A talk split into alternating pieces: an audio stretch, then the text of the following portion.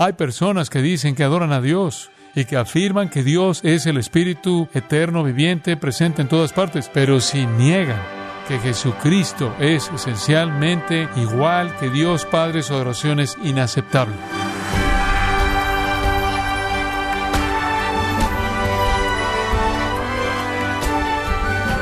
Bienvenido a Gracia a vosotros con el pastor John MacArthur. Los domingos en la mañana, los cristianos en todo el mundo se reúnen para adorar al Dios verdadero, escuchando su palabra y sirviéndose mutuamente. Pero qué tan importante es para Dios que los creyentes se congreguen los domingos. El día de hoy, el pastor John MacArthur, en la voz del pastor Luis Contreras, contestará esta pregunta en la serie Adoración Verdadera en Gracia a Vosotros. Puede regresar a Juan 4 si gusta, cuando Jesús llama a Dios Padre. No es nuestro Padre, lo que él tiene en mente es su Padre. Y es una declaración flagrante y directa de su deidad, su igualdad. Y es por eso que él dijo en Juan 14, si me has visto, ¿has visto a quién? Al Padre. El Padre y el Hijo son uno. Hay personas que dicen que adoran a Dios y que afirman que Dios es el Espíritu eterno, viviente, presente en todas partes, y lo están adorando. Y pueden estar diciendo que Él es su Padre, y lo adoran como su Padre, pero si niegan que Jesucristo es esencialmente igual que Dios Padre, su adoración es inaceptable. Porque Dios no es otro que aquel que es igual que Jesucristo. Y ese es el mensaje de las epístolas. Ahora déjenme mostrarle cómo lo entendieron. Incluso vea Efesios capítulo 1. Y solo veamos algunos ejemplos de su adoración. En Efesios 1 usted tiene a uno de los grandes himnos de alabanza jamás dados en la Biblia. Una de las grandes bendiciones, una de las grandes declaraciones de gloria ofrecidas a Dios. De hecho, del versículo 3 al 14 hay una oración sin punto. Es solo una larga lista de frases de elogio de alabanza. Pero comienza así en el versículo 3, Efesios 1, 3. Bendito sea el Dios. ¿Qué Dios? ¿Qué Dios? El Dios y Padre. ¿El Padre de quién? De nuestro Señor Jesucristo. ¿Lo ve? Así es como Dios es conocido. Y no es conocido aparte de eso. En el versículo 17 del mismo capítulo, en la gran oración de Pablo, él ora porque el Dios, ¿qué Dios? El Dios de nuestro Señor Jesucristo, el Padre de la gloria. Y nuevamente, Dios es presentado como el Dios que se identifica con el Señor Jesucristo. En 2 de Corintios, otra ilustración, capítulo 1, versículo 3. Bendito sea Dios. ¿Qué Dios? ¿Qué Dios estás adorando? El Padre de nuestro Señor Jesucristo. Y de nuevo usted ve que Dios es conocido como el Padre de nuestro Señor Jesucristo en Filipenses, capítulo 2, ese gran pasaje, versículo 9, Dios es muy exaltado, Cristo le dio un nombre sobre todo nombre para que en el nombre de Jesús se doble toda rodilla y así sucesivamente. Y luego en el versículo 11, y toda lengua confiese que Jesucristo es el Señor, para la gloria de Dios. ¿Qué Dios? El Padre. ¿El Padre de quién? Del Señor Jesucristo. Esa es la única forma en que Dios puede ser conocido. En Romanos 15, el penúltimo capítulo, el versículo 6. El apóstol Pablo dice, para que con una mente y una boca glorifiquéis a Dios. ¿Qué Dios? El Padre de nuestro Señor Jesucristo. Como pueden ver, amados, no pueden adorar a Dios aparte del reconocimiento de que Jesucristo, su Hijo, es igual a Dios. Esa es su deidad. Dice usted, bueno, eso es todo Pablo. Todos estuvieron de acuerdo con él, bueno, solo le daré una muestra. Seguro que Pedro lo hizo. Primera de Pedro 1.3, bendito sea el Dios y Padre de nuestro Señor Jesucristo. ¿Qué tal el apóstol Juan? Él también lo hizo. Segunda de Juan, versículo 3, escuche esto. La gracia sea con vosotros, la misericordia y la paz de Dios. ¿Qué Dios? Del Padre y del Señor Jesucristo, el Hijo del Padre. ¿No es maravilloso? Mire, Dios no es solo un espíritu flotante que atraviesa el espacio y cualquiera puede conectarse en cualquier lugar que desee con cualquier forma particular que desee. Dios es eterno, Dios es vasto, llenando toda la eternidad, siempre presente en todas partes, que debe ser adorado en todo momento por todas las personas, pero la única forma en que usted puede llegar a Dios es como el Dios y Padre de nuestro Señor Jesucristo. Y ahora usted sabe por qué tuvo que decir nadie viene al Padre sino por mí. Entonces solo le digo eso porque usted no puede adorar a Dios aparte de Jesucristo. Ahora vea Juan capítulo 5, versículo 23 y quiero darle otro versículo. Y esto es tan importante. Esta es la conclusión lógica de lo que acabo de decir. Juan 5, 23 dice que todos honren al Hijo. Esa es otra palabra para adoración. Así como honran al Padre. El que no honra al Hijo, no honra al Padre que le envió. ¿Entendió eso? No solo debemos adorar al Padre, entonces debemos adorar a quién? Al Hijo. Y eso está encerrado en Juan 4 en el hecho de que Dios es el Padre del Hijo. Entonces, ¿quién es el objeto de nuestra adoración? Dios Padre y Dios Hijo. Dios Padre y Dios Hijo. Alguien vino y me dijo, me han enseñado que es una blasfemia orarle a alguien que no sea el Padre. ¿Es eso cierto?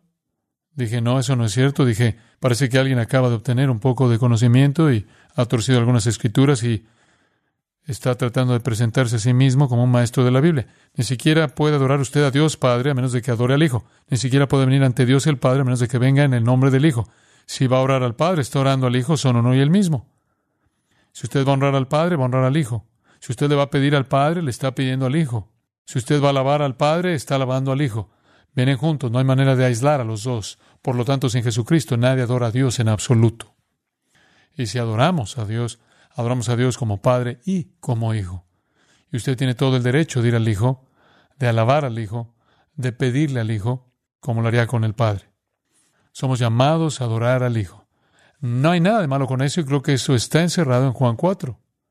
Y Jesús lo dice de una manera que encaja de una manera tan clara con su humillación. Él no dice, oigan, adórenme. Él solo afirma adorar a Dios como espíritu quien es mi Padre, del cual yo soy de la misma esencia, por lo tanto, debes estarme adorando, pero no lo dice, es que Él es fiel a su humillación. Sin embargo, la conclusión es la misma. ¿Y la iglesia lo sabía? Desde los primeros años de la iglesia, Él fue adorado como Señor. Él fue confesado como Señor en el bautismo, es invocado como Señor en la asamblea cristiana. Él es adorado como Señor cuando las rodillas se doblan ante Él. Se le pide como Señor cuando necesitamos ayuda y fortaleza. Jesucristo es el Señor. Ese es el, esa es la médula de toda la adoración. Esa es la doctrina fundamental. Venimos a Dios a través de Cristo y venimos a Cristo al venir a Dios.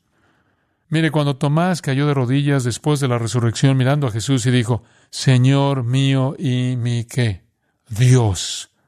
Él sabía exactamente que le estaba cumpliendo con la perspectiva adecuada de adoración.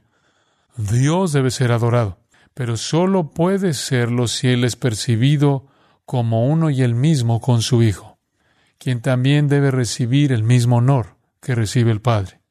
Entonces, ¿a quién adoramos cuando nos reunimos? Adoramos al Padre y adoramos al Hijo. Dice usted, ¿qué hay acerca del Espíritu Santo? Bueno, no hay nada en las Escrituras que nos diga directamente que adoremos al Espíritu Santo. Pero toda la adoración está capacitada en el poder del Espíritu, ¿no es así? Es el Espíritu el que nos permite entrar en la presencia de Dios, dice Galatas 4, Romanos 8. El Espíritu nos permite acercarnos a la presencia de Dios y clamar Abba Padre. Es en el poder y la presencia del Espíritu que tenemos acceso para adorar a Dios. Y entonces el Espíritu es una parte de la adoración. El Espíritu es la energía impulsora y el poder en toda la adoración verdadera. Y eso no lo haríamos a un lado. No negaremos esa realidad de que el Espíritu es la energía de la adoración. Y también tendríamos como corolario decir que si el Espíritu es igual al Hijo, igual al Padre, él es digno de ser adorado también, ¿verdad? Aunque la Escritura no nos señala eso como tal. Es una observación necesaria. El Espíritu Santo es llamado el Espíritu de Dios en muchos pasajes. En Romanos 8 se le llama el Espíritu de Cristo. Él es simplemente la radiación de Dios Padre, la radiación de Dios Hijo, y es digno de adoración como tal. Así que no duden en adorar al Espíritu, al igual que al Hijo y al Padre. Pero en la singularidad del ministerio del Espíritu, como lo vemos definido en la época de la Iglesia, el Espíritu Santo nos llama al Hijo, el Hijo nos llama al Padre, y entonces hay un sentido en el que el Espíritu quiere que adoremos al Hijo, y el Hijo quiere que adoremos al Padre. Sin embargo, todos son dignos de ser adorados. Entonces, ¿qué está diciendo en Juan 4? ¿Quién es el objeto de adoración? Dios. Pero no algún espíritu vago, algún Dios flotante, indefinido, llamado por cualquier nombre que usted quiera llamarlo, sino el Dios que es el Padre. ¿El Padre de quién? ¿El Padre de toda la humanidad? No, no. El Padre del Señor Jesucristo, uno en esencia con Él. Y conforme lo adoramos, a Él también adoramos al Hijo. Es apropiado, amados, que nuestros corazones se extiendan en adoración a Jesucristo, así como al Padre. En el capítulo 14 de Apocalipsis quiero mostrarles una gran escena. Apocalipsis 14, versículo 1. Y mire ya aquí, un cordero estaba de pie sobre el monte Sión, y por supuesto el monte Sión para el judío es probablemente un símbolo del cielo. Y entonces esta es una especie de visión del cielo que tiene Juan y él ve al Cordero. El Cordero es Cristo, el Cordero que fue inmolado desde antes de la fundación del mundo, el Cordero de Dios que quita el pecado del mundo. Él ve al Cordero y el Cordero es Cristo. Y con el 144 mil que tenían el nombre de su Padre escrito en la frente, y una voz del cielo como la voz de muchas aguas y como la voz de un gran trueno, y la voz de los arpistas que tocaban con sus arpas y cantaban como un cántico nuevo delante del trono y delante de los cuatro seres vivientes que son ángeles y los ancianos que creo que representan a la iglesia. Y nadie podía aprender a esa canción sino los 144 mil que fueron redimidos de la tierra. Ahora aquí tiene una escena de la adoración. Tiene estos emisarios especiales redimidos de Dios usados para la proclamación del Evangelio durante el tiempo de la tribulación y están derramando alabanzas al Cordero, al Cordero y ese no es ningún otro que Cristo. Adorar a Jesucristo es apropiado, es correcto, es apropiado, y aunque en su humillación en Juan 4, Él no sale directamente y dice, adórenme, está encerrado en el concepto de que Él es uno con el Padre y nadie viene al Padre sino a través de Él. Y entonces tenemos toda razón y todo derecho, de hecho tenemos todo mandato de venir al Padre por medio del Hijo en el Espíritu. Adoración trinitaria verdadera, y no sé usted, pero cuando pienso en lo que el Espíritu de Dios hace en mi vida, al traerme a Dios, al capacitarme para el servicio, al, energizarme para la adoración, no puedo dejar de responder para dar gloria y adoración al Espíritu, tanto como al Hijo, tanto como al Padre. Ese es el enfoque de la adoración. Por eso me preocupan las personas que vagamente adoran a Dios. Y también me preocupa el tipo de personas cuya adoración parece terminar en el Hijo. Simplemente va a Cristo. Es una especie de enfoque de Jesús y nunca va más allá de eso. Y también me preocupa aquello que de forma desordenada e incesante se enfoca solo en el Espíritu Santo. Debemos adorar a Dios, pero Dios como el Padre del Señor Jesucristo en la energía y el poder del Espíritu Santo bendito. Ahora, hemos hablado de la importancia de la adoración, Hemos hablado sobre la fuente de la adoración, nuestra redención, hemos hablado sobre el objeto de la adoración, la Trinidad, y ahora quiero hablar sobre la esfera de la adoración, la esfera de la adoración. Podemos llamarle el lugar donde adoramos. ¿Dónde adoramos? Claramente en el Antiguo Testamento adoraban en templos, tabernáculos, lugares geográficos muy específicos. Pero observe el versículo 21. La mujer ha dicho, nosotros los samaritanos adoramos en el monte Gerizim, que está en el norte, Ustedes judíos adoran en Jerusalén, monte Moría. Y ella en cierta manera está diciendo, ¿cuál es el lugar correcto? Y Jesús dice, mujer, créeme, la hora viene cuando ni en este monte, que es el monte Gerizim, ni en Jerusalén, adoraréis al Padre, ninguno de los dos. En otras palabras, él dice, muy pronto ninguno será el lugar. Ambos van a ser eliminados.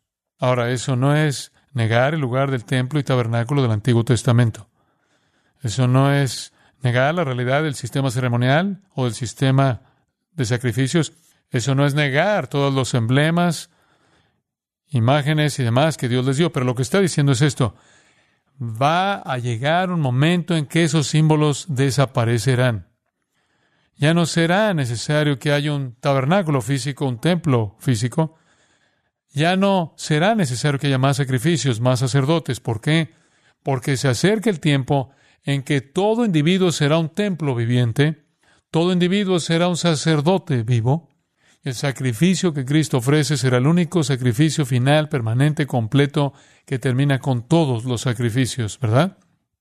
Ahora no había nada malo con esos símbolos, pero eran solo símbolos. Dios nunca se limitó simplemente al templo o al tabernáculo. Dios nunca se limitó a eso. Eran solo, eran solo motivadores para la mente. Eran solo símbolos, no eran la realidad. Eran solo símbolos. Pero Dios dice, Cristo dice, en el nuevo pacto, incluso los símbolos van a entrar, por así decirlo, incluso las cosas en las que te enfocas serán internas en lugar de externas. Y entonces llegarán a su fin estas cosas que se han identificado con los lugares de adoración. Y saben, cuando Jesús murió, el templo se rasgó de arriba abajo, se abrió, todos pueden entrar directamente al lugar santísimo y en el año 70 después de Cristo, todo el templo fue destruido y acabado. El templo samaritano fue destruido antes de Cristo. Todo ese sistema había llegado a su fin. Ahora todavía hay algunos samaritanos que adoran allá arriba, pero no están adorando a Dios porque esa no es la forma en que lo hace. Ese sistema terminó. Dice usted, bueno, entonces si no es en un templo y no es en un edificio físico especial y todo eso, ¿dónde adoramos a Dios? ¿Dónde está la esfera? Muy bien, establezcamos esto para empezar. Usted mismo es un templo. 1 Corintios 6, ¿no sabéis que vuestro cuerpo es templo del Espíritu Santo? ¿Verdad? Usted es el templo vivo del Espíritu Santo. Dice usted, ¿quieres decir que puedo adorarlo aquí mismo? Así es. Donde quiera que usted vaya, Dios va, en una presencia residencial muy viva.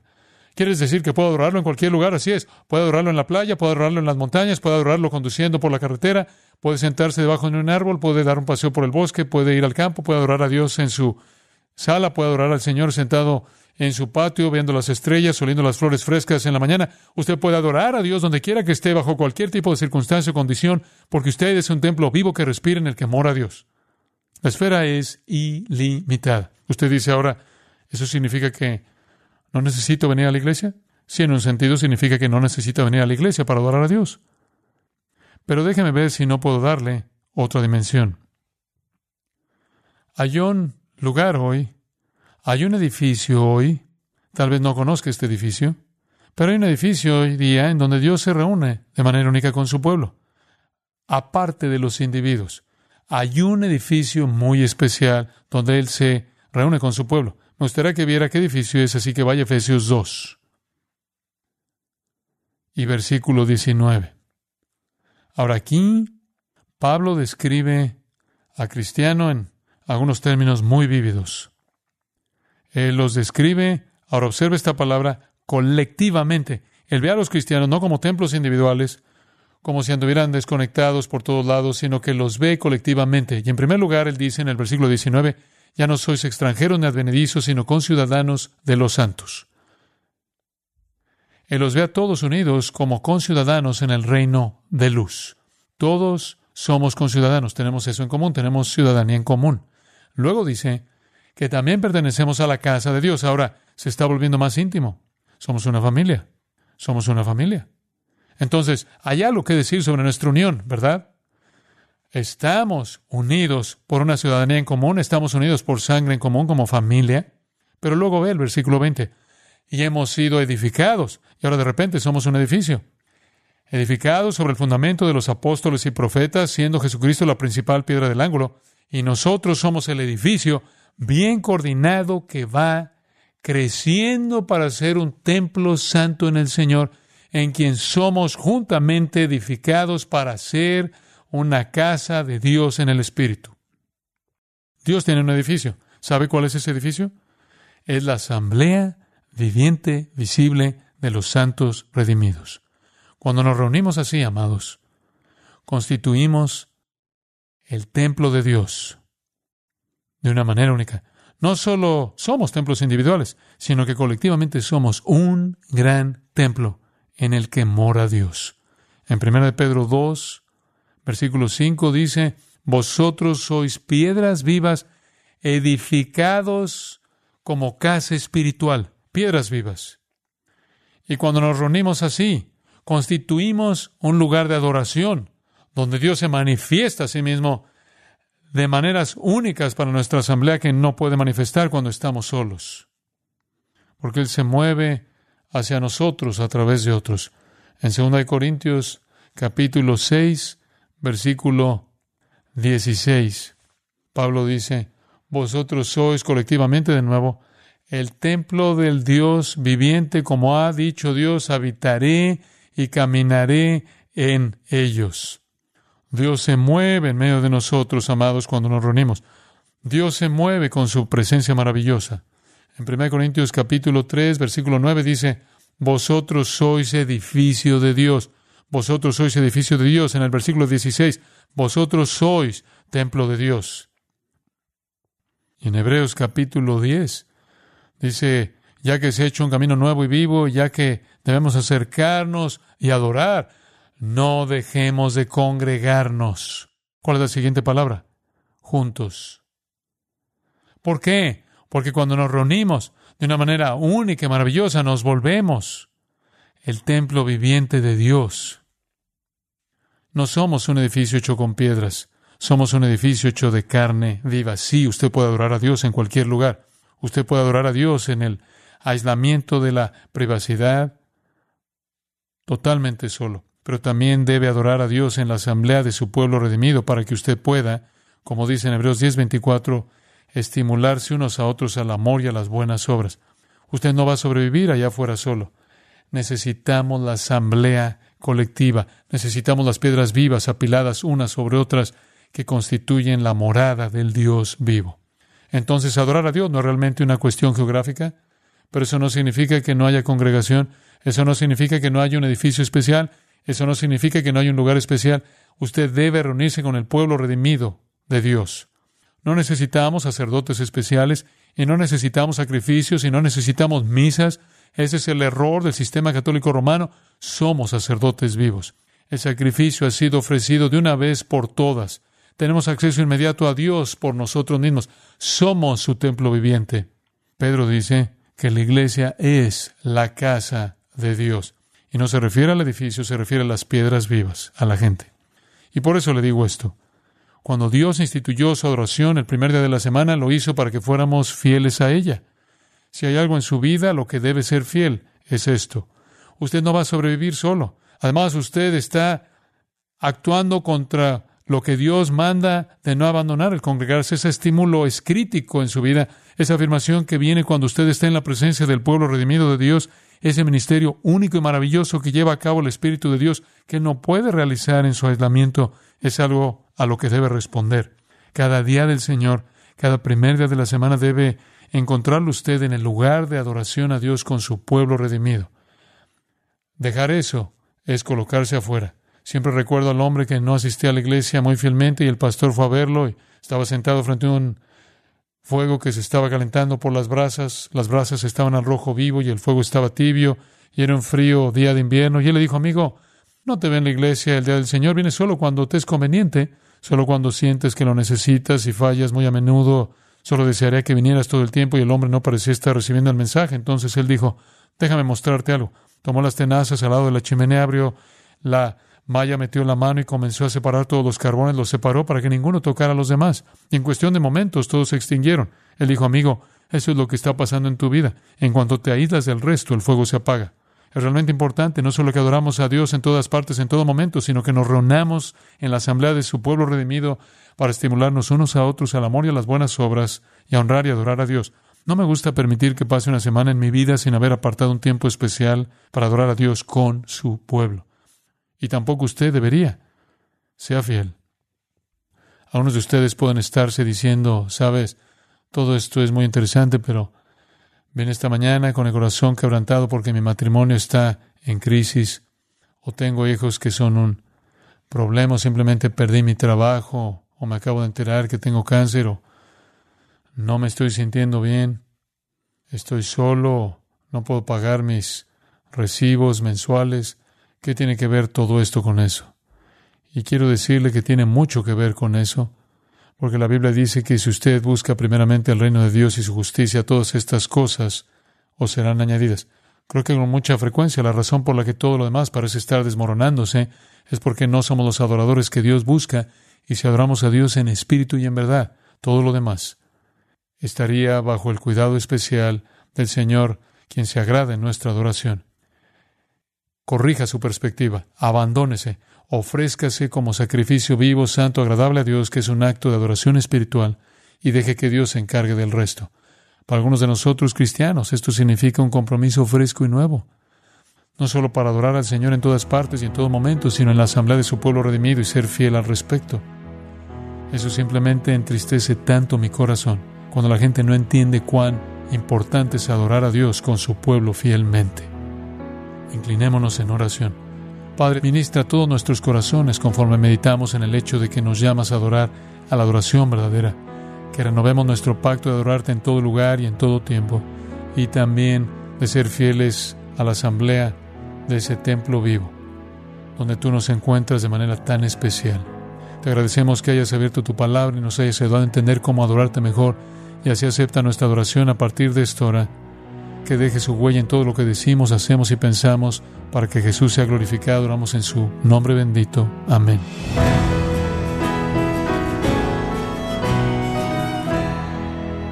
Ha sido el pastor John MacArthur quien nos enseñó lo importante que es para Dios que nos reunamos como su pueblo redimido para estimularnos al amor y a las buenas obras, honrándole en todo. Nos encontramos en la serie Adoración Verdadera, aquí en Gracia a Vosotros.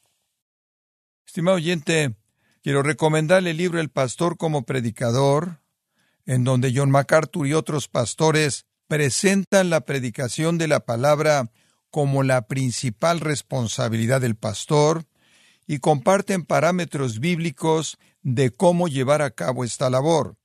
Adquiéralo en la página gracia.org o en su librería cristiana más cercana. Y quiero recordarle que puede descargar todos los sermones de esta serie Adoración Verdadera, así como todos aquellos que he escuchado en días, semanas o meses anteriores, animándole a leer artículos relevantes en nuestra sección de blogs, ambos en gracia.org.